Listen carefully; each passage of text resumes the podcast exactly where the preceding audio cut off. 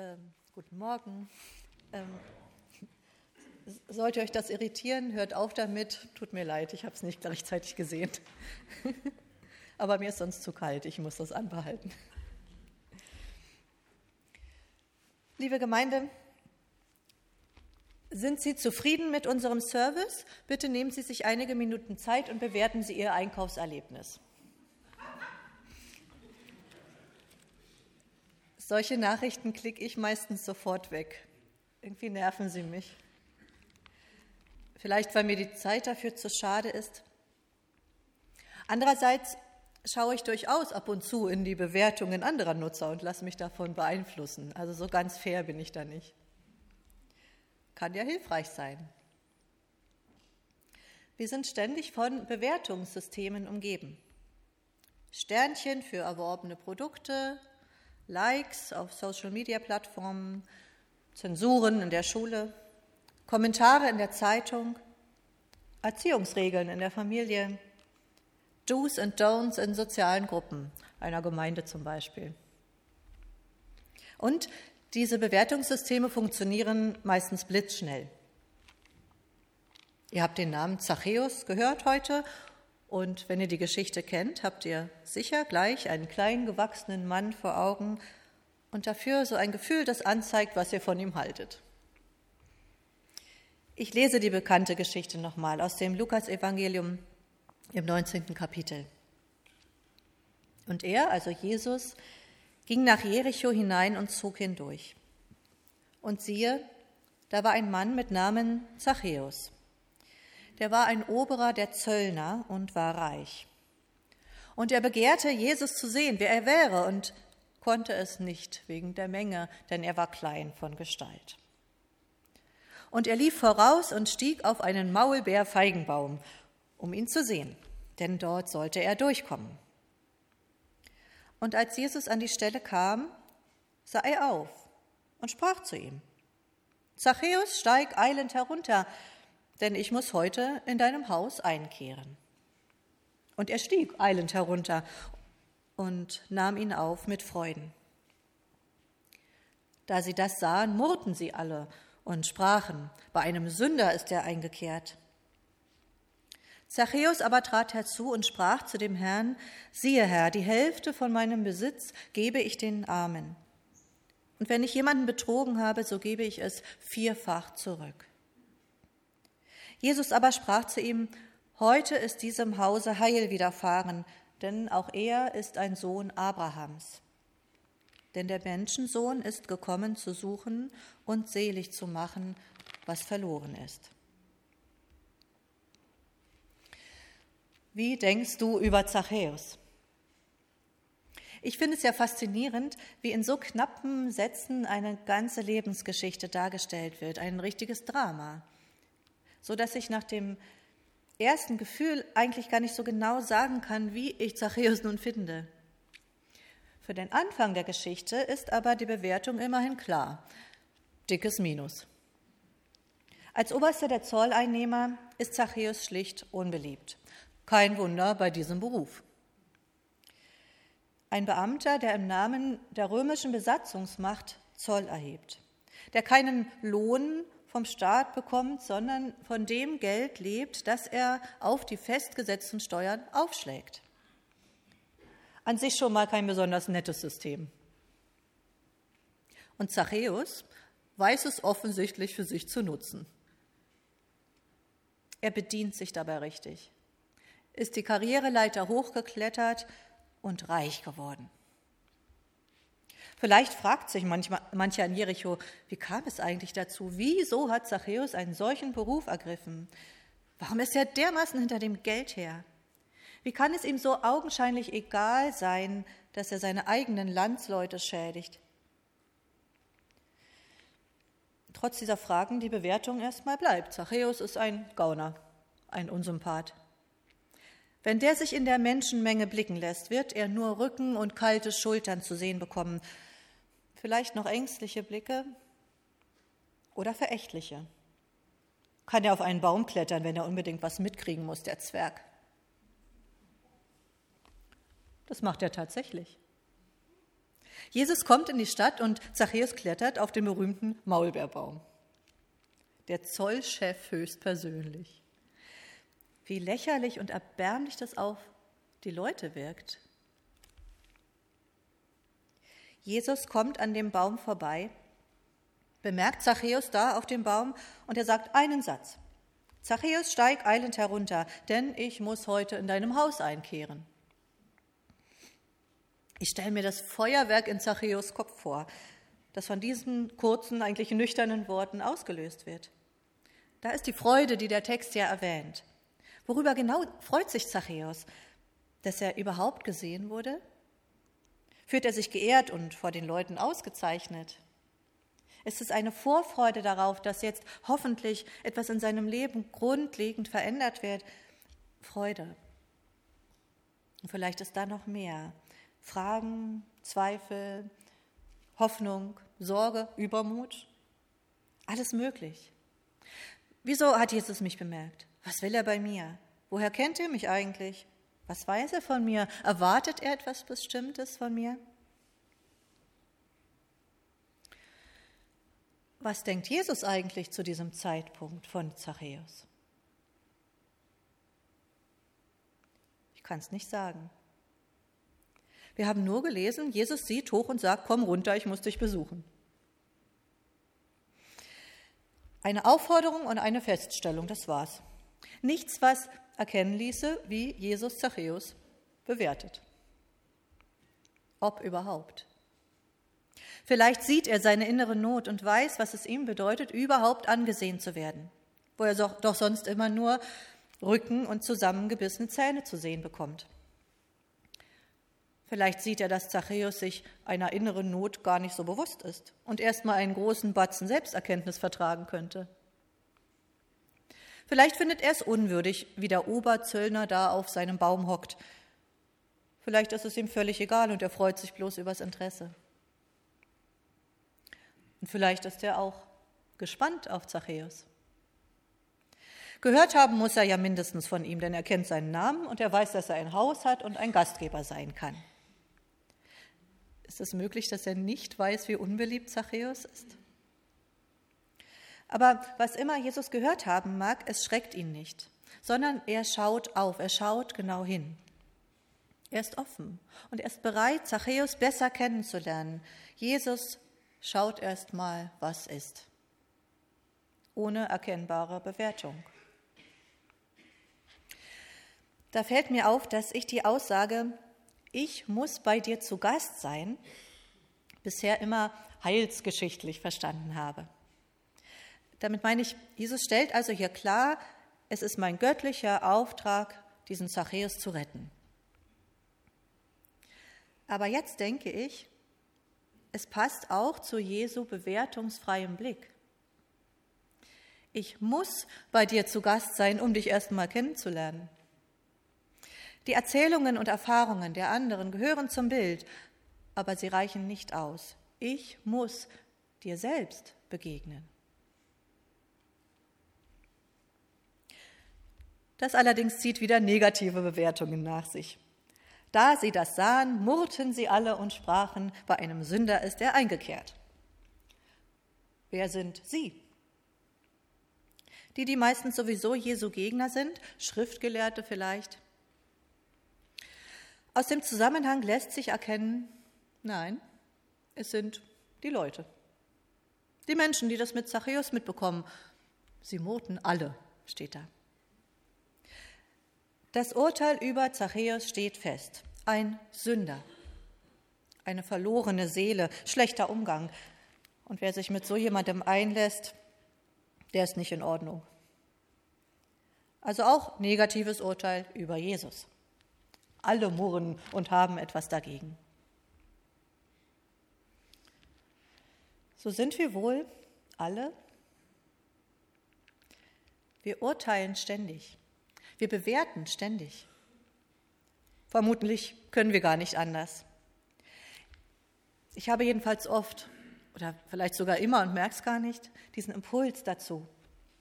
In Sekundenbruchteilen entscheide ich, ob ich etwas gut finde oder nicht.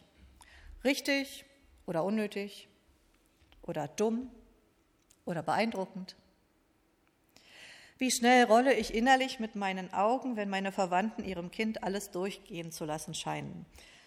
Will ich eigentlich gar nicht und gebe ich auch nicht gerne zu. Aber so ist es leider. Vielleicht ist dieser Impuls so tief verankert, dass es sinnlos wäre, ihn abschaffen zu wollen.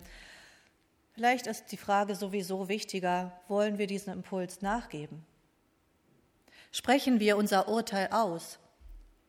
Murren und meckern wir erstmal, wenn uns was nicht passt?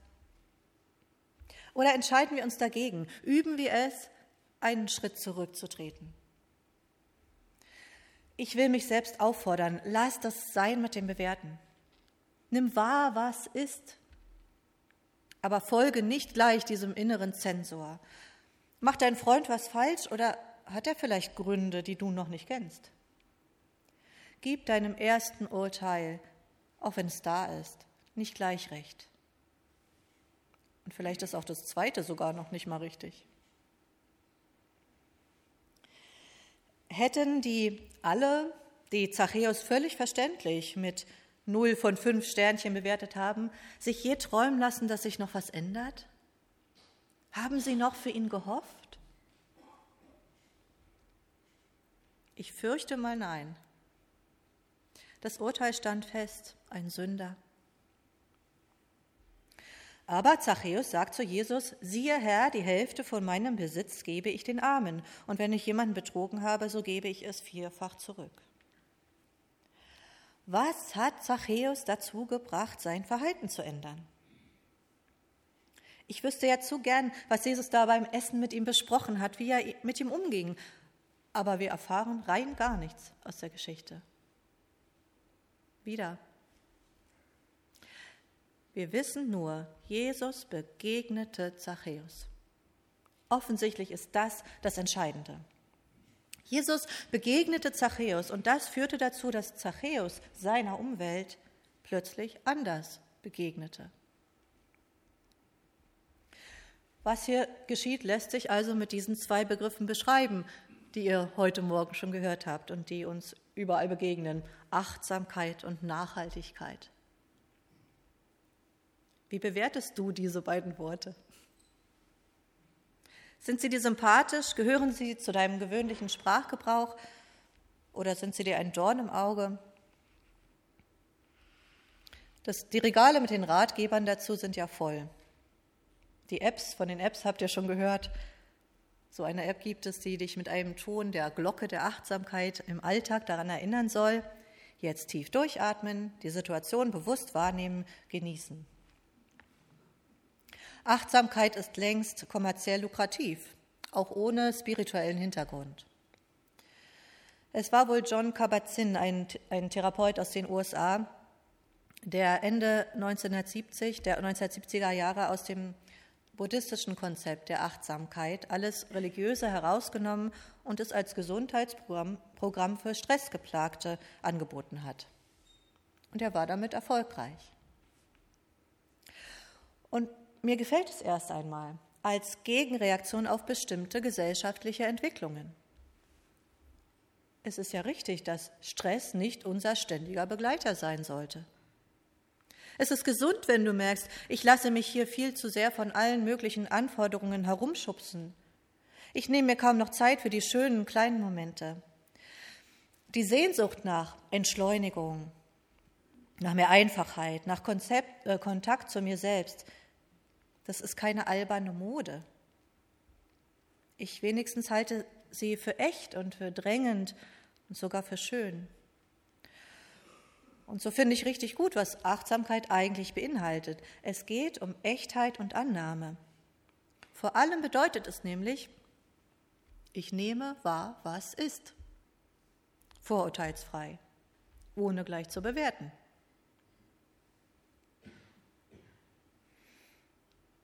Und das ist ja genau das, was Jesus bei Zachäus tat.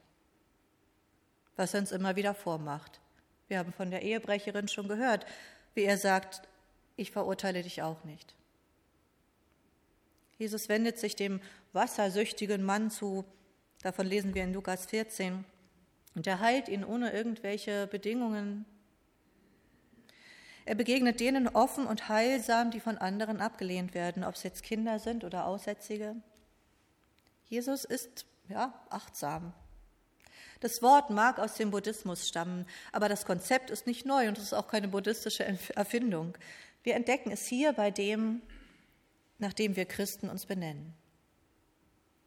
Wir haben schon gehört, wir haben ein anderes Wort dafür, nämlich dieses Begegnung. Jesus begegnet Menschen wirklich. Er schaut uns an, er sieht, was ist, er verurteilt nicht. Er begegnete Zachäus ohne den Bewertungen der anderen und vielleicht auch ohne den eigenen Bewertungen, die er nur nicht laut aussprach, zu viel Gewicht beizumessen. Von solcher Begegnung lebe ich, sogar ewig. Und solche Begegnung verändert uns.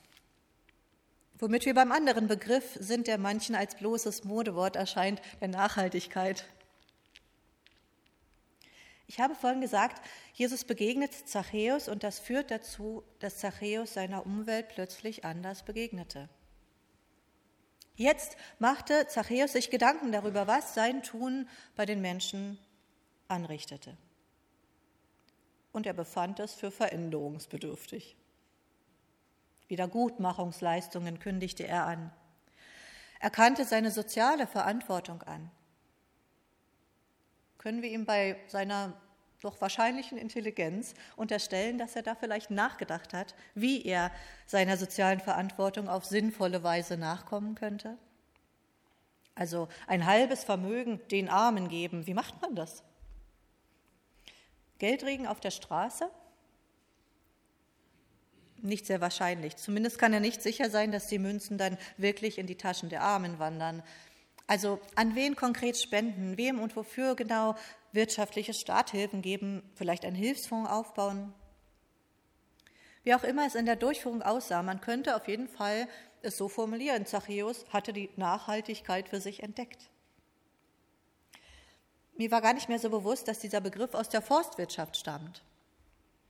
Jedenfalls habe ich es so gelesen nur so viele Bäume fällen, wie auch nachwachsen können. Klar eigentlich. Nachhaltigkeit bedeutet, wir nehmen bei unserem Handeln Rücksicht auf unsere Umwelt. Schonen und schützen sie, anstatt sie zu belasten und auf ihre Kosten zu leben. Nicht nur ökologisch gedacht, auch in der Wirtschaft und eben in unserem sozialen Umfeld.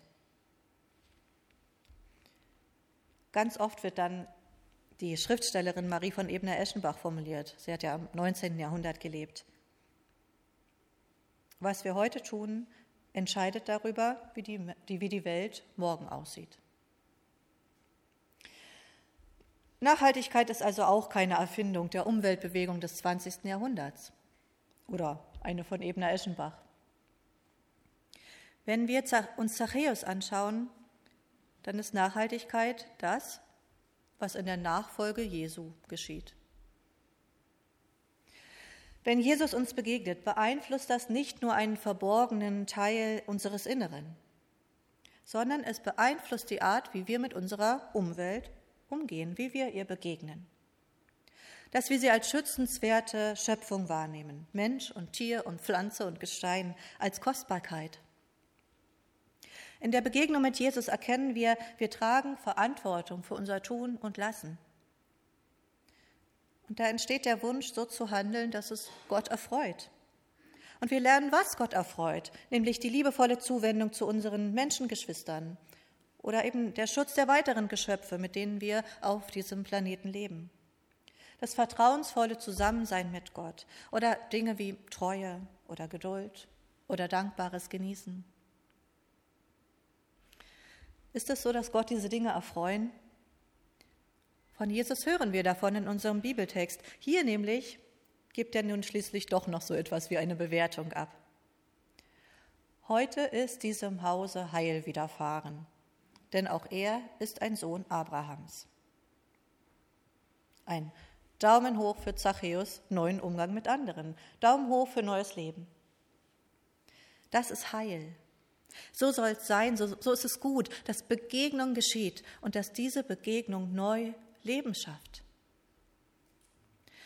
Wir erfahren hier, wie Jesus den Zachäus trotz dessen unrühmlichen Daseins im Kern sieht, als einen Sohn Abrahams. Also als einen Menschen, an dem sich Gottes Verheißungen erfüllen. Zu Abraham hatte er gesagt, ich will dich segnen und du sollst ein Segen sein. Kannst du dir vorstellen, dass er dich im Kern so sieht? Nicht zuerst ein Zöllner, auch wenn du einer bist. Nicht zuerst ein Raffzahn, auch wenn du einer sein solltest. Nicht Fiesling oder braves Mädchen. Oder was auch immer an Gutem und Schlechtem zu dir gehören oder dir angeheftet worden sein mag, sondern ein Sohn Abrahams, eine Tochter der Verheißung, ein Kind des Segens. Jemand, den genau anzuschauen sich lohnt und jemand, der sich weiterentwickeln darf und dabei ein Segen wird. Ich glaube, als Kinder Abrahams können wir einen guten Umgang finden mit den Bewertungen und Urteilen, die uns überall so ins Haus schneien. Und wir können rücksichtsvolles Handeln einüben, unverkrampft. Als Leute, in denen Jesus Christus lebt, gewinnen wir, was nötig ist. Für den einen kann das bedeuten, dieser Gewinn eine höhere Unabhängigkeit von Likes. Oder als Schülerin das Bewusstsein, eine schlechte Note ist eine Aussage über meine Leistung, nicht über meinen Wert. Und ich kann angemessen damit umgehen, ob ich nun aktiv werde und Nachhilfe nehme, ob ich akzeptieren lerne, dass ich etwas einfach wirklich nicht gut kann, ob ich überprüfe, wo meine Enttäuschung eigentlich hingehört, als Kinder Abrahams erfahren wir, Gott will uns begegnen. Er sieht uns an, vorurteilsfrei, liebevoll, sozusagen achtsam. Und das verändert die Art, wie wir anderen begegnen. Liebevoll, nachhaltig sozusagen. Das schafft Neuleben, das ist Heil, so soll es sein. Vielleicht gefallen dir die Konzepte von Achtsamkeit und Nachhaltigkeit schon lange. Dann hast du hier ein Beispiel gehört, wie achtsam Jesus ist und wie er zu Achtsamkeit und Nachhaltigkeit leitet. Vielleicht hängen dir die Worte auch zum Hals raus. Und dann brauchst du sie auch nicht. Dann sprichst du möglicherweise lieber von Begegnung und von Nachfolge. Letztlich geht es um ein göttliches Prinzip. Sehen, was ist vorurteilsfrei begegnen und gerade dadurch Veränderung schaffen. Zuerst in meinem Umgang mit anderen. Ich will mehr davon lernen. Amen.